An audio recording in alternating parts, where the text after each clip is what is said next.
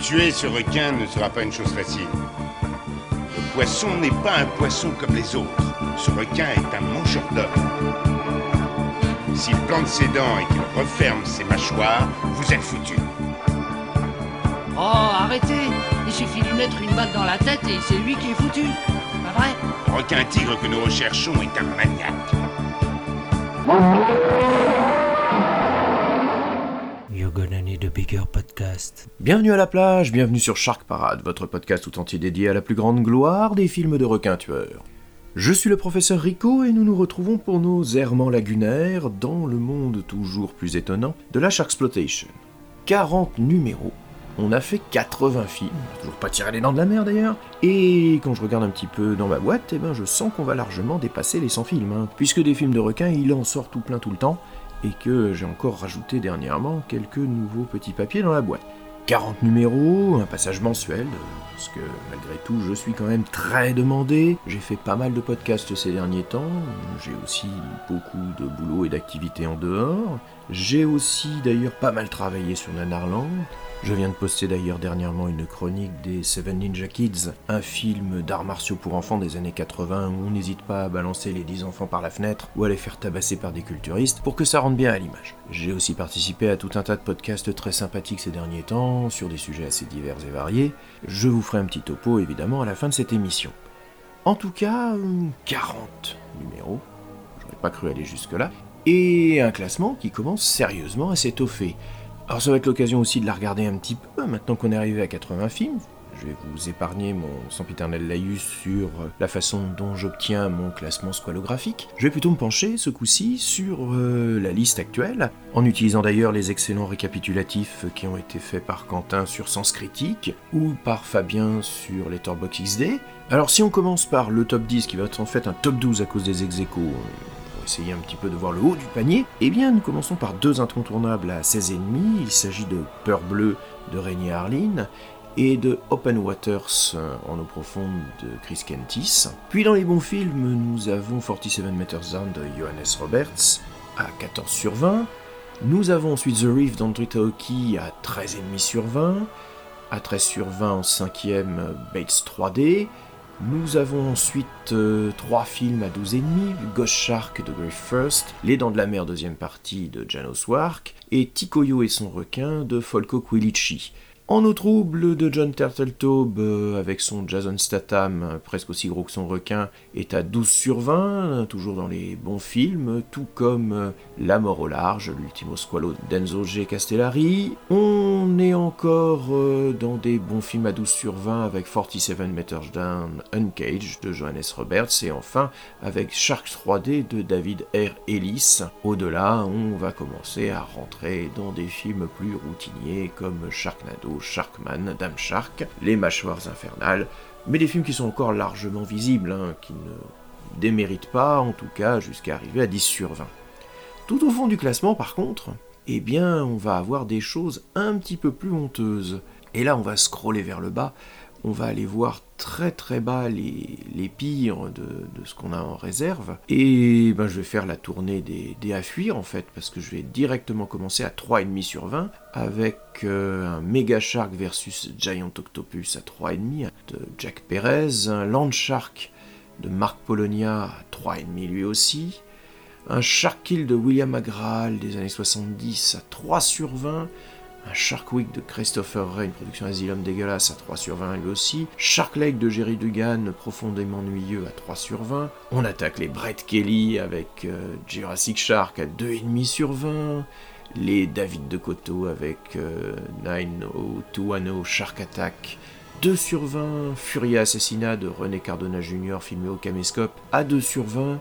Shark Zone, un Danny Erner, bon, on va en avoir un autre, d'une nullité assez crasse à 2 sur 20, Raiders of the Lost Shark, de Patrick Scott alias Breck Kelly, 1,5 sur 20, Panique sur la côte de Paul Shapiro et son ennui mortel à 1 sur 20, Psycho Shark de Johnny Jiri, Le Dent de la Mer japonais à 0,5 sur 20, à égalité avec le terrifiant Shark Exorcist de Donald Farmer, ni fait ni affaire à 0,5 et demi sur 20 lui aussi. Entre les deux, pas mal de films qui vont être plutôt moyen, mais qui serait éventuellement regardable par l'amateur de requins. Si parmi les films que j'ai cités il manque certains titres, c'est normal, je ne les ai pas encore tirés au sort, et j'en attends certains avec une certaine impatience. Surtout que cette fois-ci, eh bien, nous avons tiré deux films que je sais par avance assez médiocres.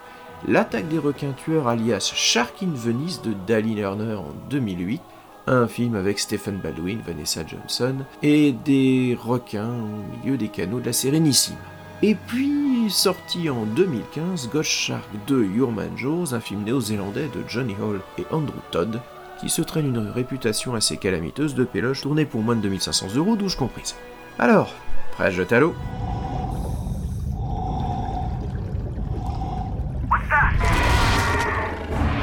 David, there's been an accident in Venice. Is my dad all right? Two of his colleagues are dead, and he's gone missing. My father's notes. Looks like some kind of coordinates. treasure. You bring us the treasure. David! Or you never go see her again.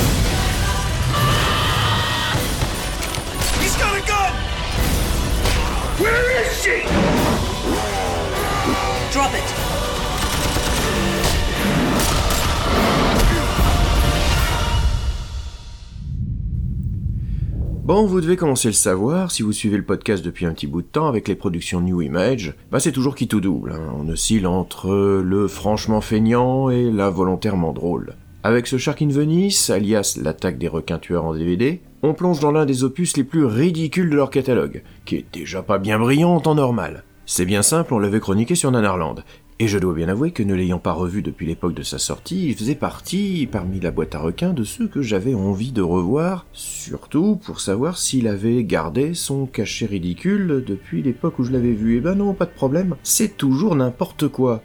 À l'image de son concept central, qui est de mettre des requins dans la ville de Venise, mais de tourner le tout en Bulgarie parce que c'est moins cher. Et donc de multiplier les petites astuces de truand de la péloche pour nous faire gober un truc pareil.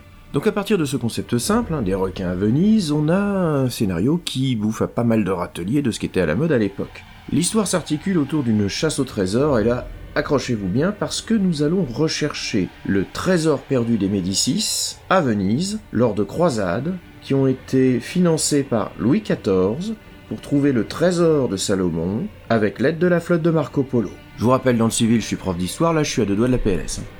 Bref, il y a le trésor des Médicis qui est planqué quelque part dans Venise, trésor convoité par Don Vito, un mafieux pas du tout caricatural pour dessous, qui emploie les services du docteur Franks, un célèbre archéologue. Hélas, l'emplacement précis du trésor est caché quelque part sous la Sérénissime. De plus, quiconque commence à s'en rapprocher est attaqué par de mystérieux grands requins blancs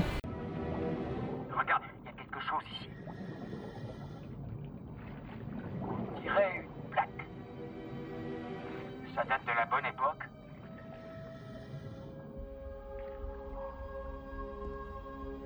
C'est écrit en latin. Dio mio. Incredi mortus. Ici marchent les morts, les Médicis. Je te confirme les coordonnées. Grazie Marco Polo.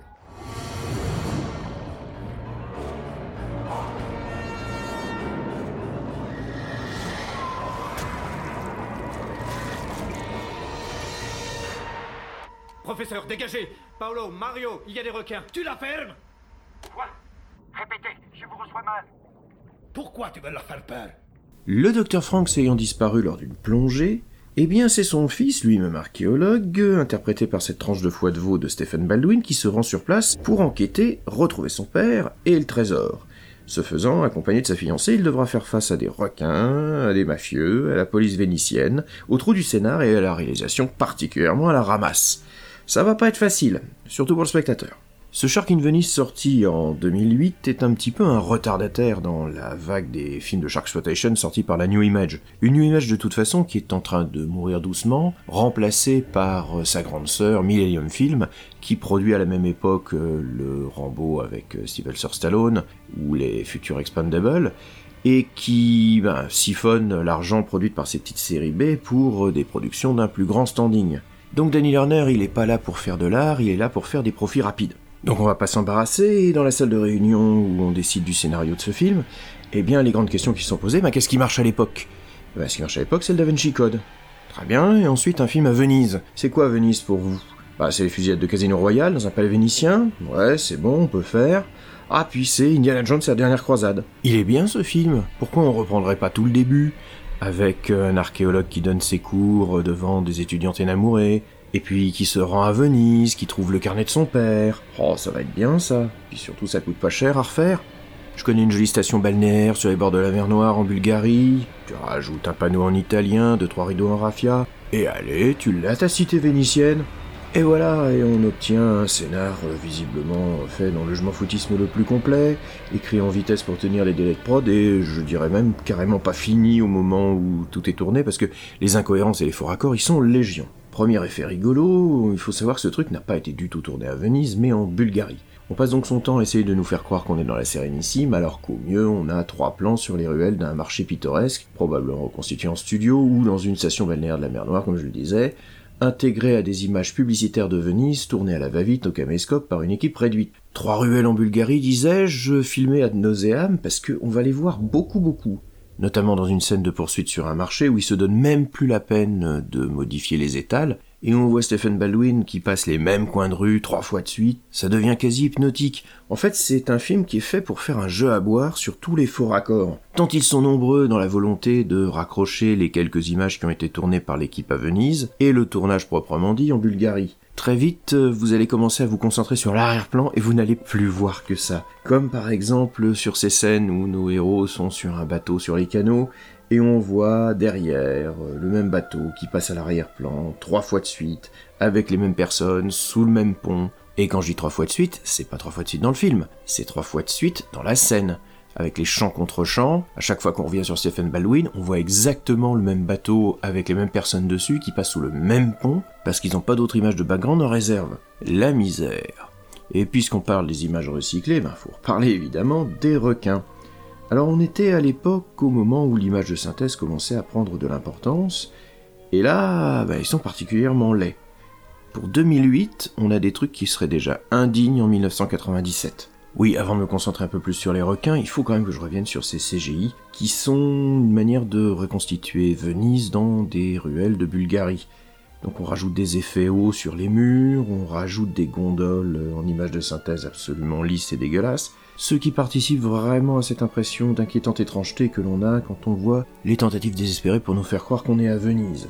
Pour revenir aux requins donc, euh, on a déjà tout l'arsenal des plans, de documentaires animaliers habituels de chez New Image, hein, toujours les mêmes, qu'on a vu dans 14 films différents, qui fait que, comme d'habitude, on a aussi tous les types de requins à l'image, c'est croisé avec euh, une tête de requin en balsa qui bouffe un ou deux comédiens, filmé furtif en faisant trembler la caméra, et donc surtout ces attaques numériques absolument atroces, où on alterne sur une bouillie de pixels, euh, illisibles dans les gros plans, à des reaction shots euh, sur un ou deux acteurs effrayés, et des plans plus généraux des côtes de Venise où on voit les touristes qui vaguent tranquillou à leurs occupations alors qu'une gondole se fait réduire en charpie sous leurs yeux, ou qu'un figurant se fait choper au vol par, euh, je vais pas dire un requin, je vais dire une masse indistincte. C'est vraiment super moche dans le film, pourtant en 2008, pourtant d'une boîte qui a un peu plus de moyens que la plupart des compagnies minables dont on a traité jusqu'à présent. Bref, ça vole pas haut, le scénar est nul, les effets spéciaux sont nuls, la musique euh, qui se la joue parfois péplum de supermarché de Steve Edwards, plus une certaine Ashley Mills, euh, musique superviseur, bah, c'est essentiellement quelques ritournelles au synthé, et puis on va piocher dans le grand catalogue des musiques classiques libres de droit, ainsi que de quelques chansons pour gondoliers, et ça fait le job. Ceux qui font pas bien le job non plus, c'est les acteurs. Oh là là, ça joue mal. Alors Stephen Baldwin, sa carrière a jamais été vraiment géniale, à part Usual Suspect, mais là, c'est terrifiant. Alors je l'ai déjà vu dans pas mal de productions New Image, où il vient mettre son nom vendeur à l'affiche, enfin vendeur, grâce à ses frères.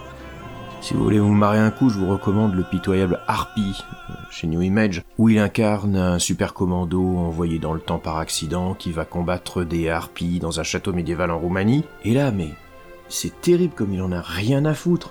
On dirait qu'il est en lendemain de cuite pendant tout le film.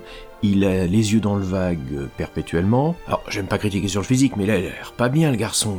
Il a l'air euh, bouffi par la drogue, bouffi par l'alcool. Pour tenter de rester crédible lors des scènes d'action, il porte un corset qu'on voit à chaque fois qu'il a les vêtements mouillés. On a mal pour lui. À ses côtés, on a Vanessa Johansson, qui est la sœur de Scarlett Johansson, et qui, elle, curieusement, n'a jamais vraiment fait carrière. Et quand on la voit jouer, ben, on se dit que, entre son manque d'entrain et son manque de naturel, on mettrait un poteau en bois à la place, euh, ce serait un petit peu la même chose. Les autres acteurs sont à l'avenant, d'ailleurs euh, c'est complètement n'importe quoi en termes de casting, évidemment. On a euh, la race d'acteurs bulgares de complément, mais on a une néerlandaise pour faire une flic italienne, on a un dubaïote pour faire un médecin légiste italien, des acteurs qui prennent euh, en VO comme en VF des accents italiens à géométrie variable, histoire de rappeler de temps en temps qu'on est dans la péninsule. Encore une chose, monsieur Franks. On m'a dit que vous aviez parlé de requin. Il n'y a pas de requin à Venise. Capiche Le seul véritable italien est un certain Giacomo Gonella, qui a vraiment la tête caricaturale du mafieux tel qu'on l'imagine et qui lui au moins a l'air de s'amuser à en faire des caisses. Bref, on se retrouve avec un film fantastiquement foiré, mais fantastiquement drôle. Bon, je ne vous cache pas qu'il y a des baisses de rythme au milieu, hein, qu'il y a pas mal de répétitions de scènes, et globalement, si le film est nul, il peut véritablement être un plaisir coupable, tant le foirage se voit à tous les niveaux. Artistiquement, scénaristiquement, en termes de jeu d'acteur. Un film que je vous recommande de vous faire à plusieurs, avec une bonne bouteille de grappa à l'occasion, pour se faire un jeu à boire à chaque fois qu'on voit un faux raccord, à chaque fois qu'on voit un plan réutilisé, à chaque fois qu'on voit Stephen Baldwin qui regarde dans le vide, désespéré, en contemplant ce qui fut un jour sa carrière ou Vanessa Johansson, perdue, les yeux dans le vide, contemplant ce qui ne fut jamais sa carrière. Je sais, je suis méchant, les notes vont être mauvaises, mais j'ai pas passé un si mauvais moment que ça, finalement. Bienvenue, nous vous attendions, monsieur Franks. Où est-elle? C'est moi qui pose les questions. Mes enfants. Ils sont beaux, n'est-ce pas? C'est moi qui les ai amenés à Venise. Vous êtes malade. Trop de gens veulent plonger à Venise. Alors vous les donnez aux requins C'est efficace. Je fais lâcher plein de bébés requins dans le canal, ils deviennent adultes, ils ne peuvent plus sortir. Ce sont mes... Comment on dit Tu sais, canne del guardia. C'est ça, mes chiens de garde. Et vous saviez qu'ils allaient tuer mon père, n'est-ce pas? Ils me faisaient perdre mon temps et mon fric. T'es qu'un fils de...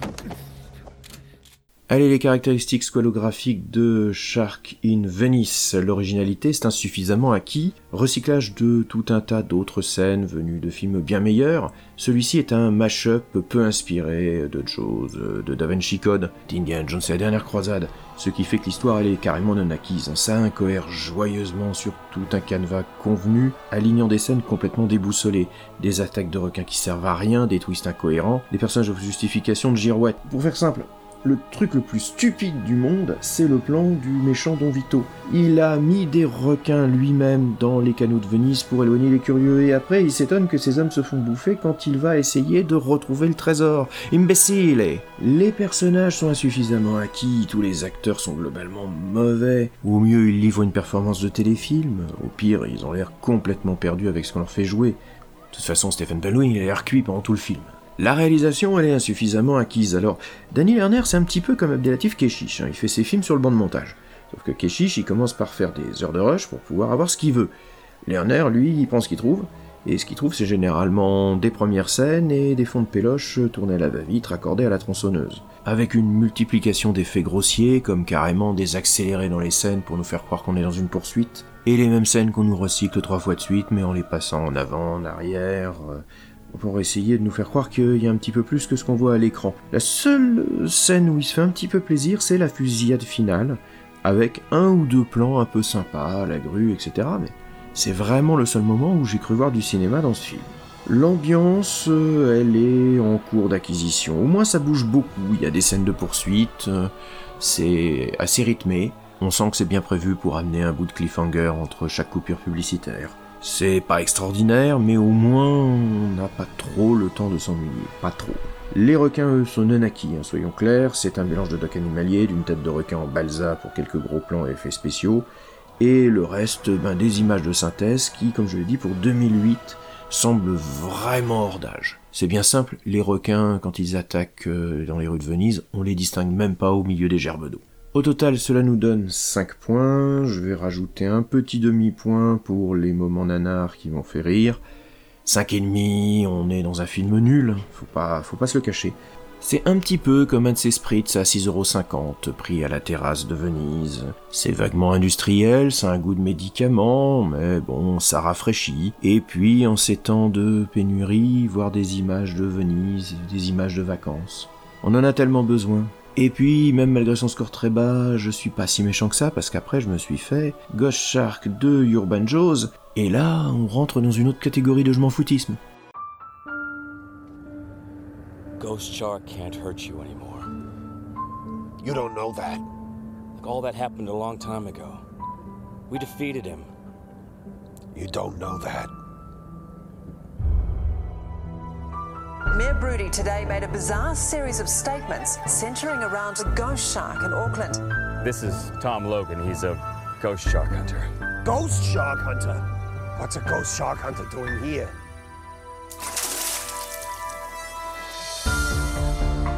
Ghost shark can swim through water. He can swim through ice. Goddamn motherfucker can even swim through steam.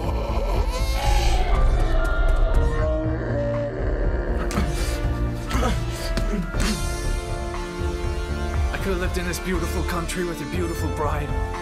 But a ghost great white killed her there. Snatched her away from me. Goddamn ghost shark! This is the closest I've come to my retribution. I know you're grieving, but that's how ghost sharks are. The only wake they leave is one of death, anguish, and broken dreams. I can't even remember what life was like before that goddamn ghost shark.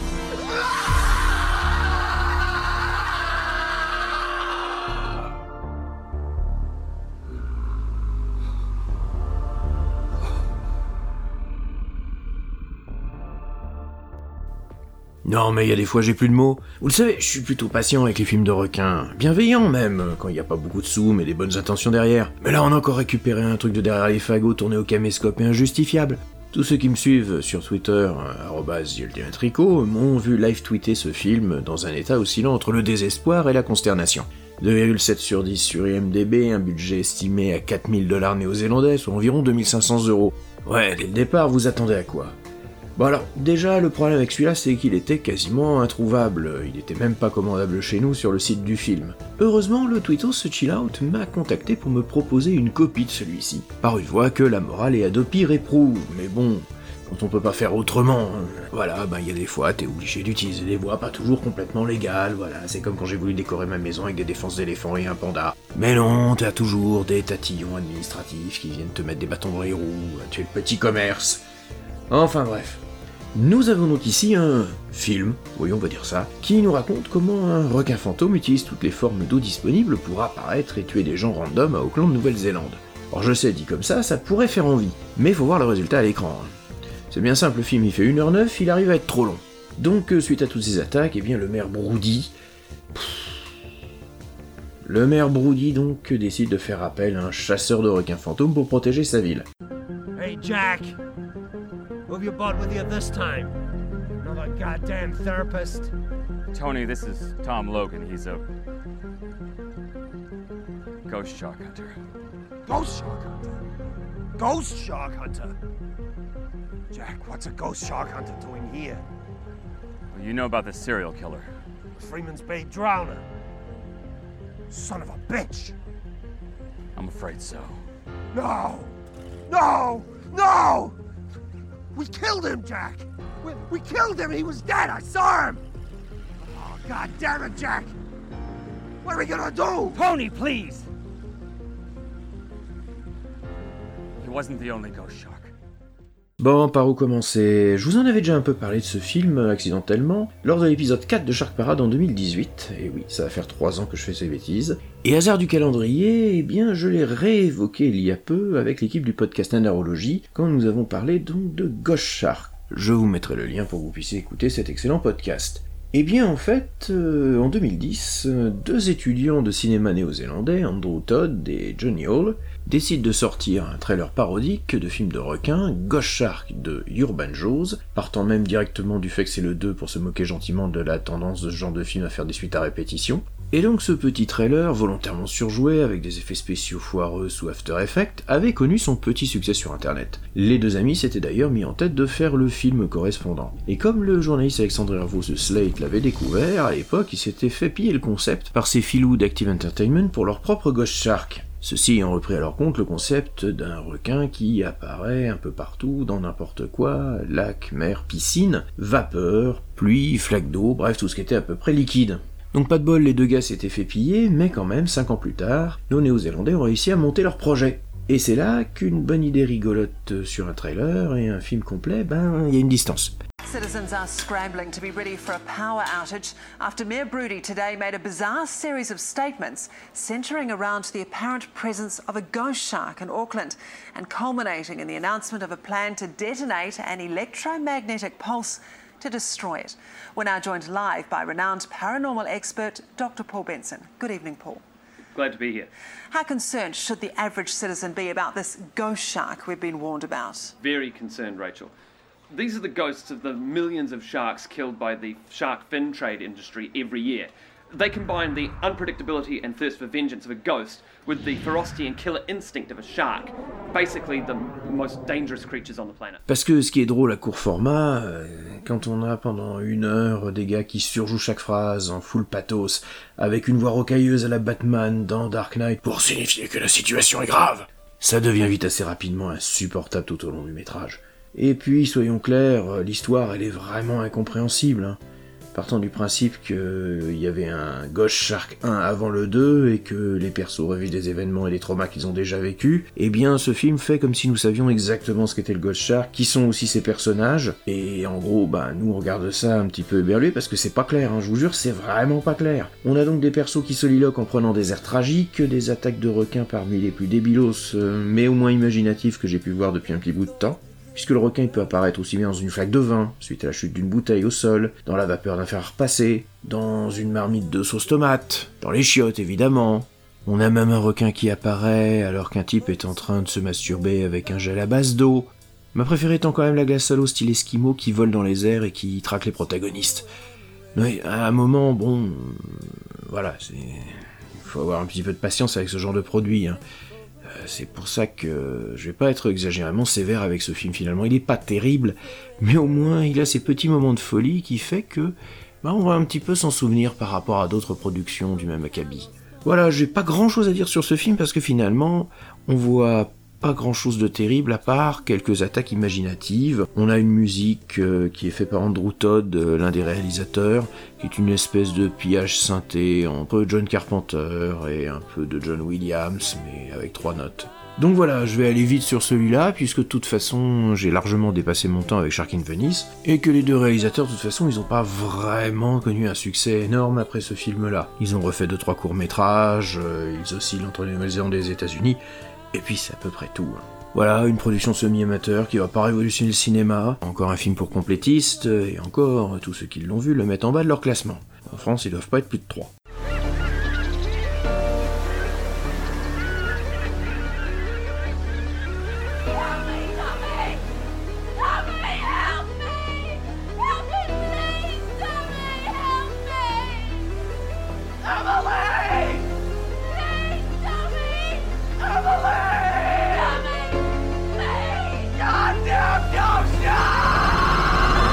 Alors les capacités scolographiques de Ghost Shark, de Urban Jaws, l'originalité, ben c'est en cours d'acquisition, c'est le point fort du film, profites-en bien film, parce que c'est à peu près les seuls points que tu vas glaner. Oui, t'as été le premier à avoir à peu près ce concept de requin fantôme qui peut apparaître n'importe où. Et c'est vrai que tes attaques, eh bien, elles sont originales.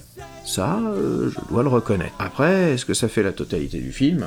Euh, Peut-être pas complètement non plus. L'histoire, bah, elle, est non acquise. J'ai dû le voir deux fois pour essayer de comprendre ce qui se passait à l'écran. Et au bout de deux visionnages, j'ai encore pas tout compris. Mais je suis pas non plus totalement certain qu'il y ait beaucoup de choses à comprendre. Les personnages sont nanaki non plus, ils sont surjoués par des acteurs qui savent pas vraiment ce qu'ils font là, donc qui se contentent d'en faire des caisses. Alors, ils ont quelques micro-vedettes locales, mention particulièrement à Juliette Lewis, que vous connaissez peut-être si vous avez vu The Room, elle jouait Lisa, le love interest de Tommy Wiseau, qui a ici une scène dont on se demande vraiment ce qu'elle fait, vu qu'elle n'a rigoureusement aucun rapport avec le reste du film. Je pense qu'elle a été tournée dans son coin Los Angeles avec l'idée de la coller dans le film plus tard, et puis ensuite ils n'ont pas trop su comment le raccrocher au reste de ce qui était tourné en Nouvelle-Zélande. Ah, ça donne bien l'idée. L'ambiance est non acquis, c'est nul, c'est lent, à part euh, les attaques de requins qui réveillent hein, les grands monologues tragiques de ces persos qui ont été traumatisés par le gauche Oh, insupportable. La réalisation est insuffisamment acquise, on sent qu'il y a quand même des plans un peu arty d'étudiants cinéma, les deux réalisateurs, ils essaient de faire ce qu'ils peuvent. Mais bon, que 4000 dollars néo-zélandais, tu vas pas loin. Les requins, enfin, bah, ils sont non acquis, hein. c'est en gros la même image fixe qui est recyclée au milieu des brumes. Bref, il euh, n'y a pas grand chose à faire. Donc nous sommes un total de 3, c'est nul. Restons-en là, je rajouterai pas de points. Au moins vous avez l'originalité pour vous, je peux pas vraiment vous en vouloir. Je peux pas vraiment avoir d'antipathie pour ce film. Mais bon, au final ça sent surtout la mauvaise blague d'étudiant, et comme beaucoup de mauvaises blagues d'étudiants, bon on va peut-être pas s'apesantir dessus. C'est pas la peine. Il est temps de grandir les gars, vous pouvez faire mieux. Bon, voilà pour aujourd'hui. Alors, qu'est-ce qu'on va tirer dans la boîte à requins? Alors, alors, explorons. Ah ben tiens, je vous parlais des films sortis récemment. Virus Shark, sorti en 2021, de Marc Polonia. Oh ben ça va être encore de la qualité, ça tient. Et puis ensuite, ensuite on a RoboShark de Jeffrey Scott Lando de 2015. Eh ben, entre des robots requins et des virus requins, ça va être encore science sans conscience au prochain épisode. Bon, quelques recommandations avant de partir. J'ai participé ces derniers temps à pas mal de podcasts. Je vous ai parlé des podcasts de nanarologie autour de Ghost Shark. J'ai aussi participé à un autre épisode de, Qu'est-ce qui devient après les films de requins, cette fois-ci les films de Croco, qui est sorti il y a peu. Et puis enfin sur euh, Final Cut euh, de Marvin Montez, j'ai parlé d'un tout autre sujet puisque j'ai développé un épisode autour de William Friedkin, un réalisateur que j'aime particulièrement, donc vous pourrez m'entendre déblatérer cinéma un peu partout, sans compter évidemment le podcast Nanarland, où on a fêté les 20 ans du site. Donc voilà, on peut se retrouver sur Twitter, Tricot, on peut se retrouver sur Nanarland. En attendant, vous pouvez retourner vous baigner.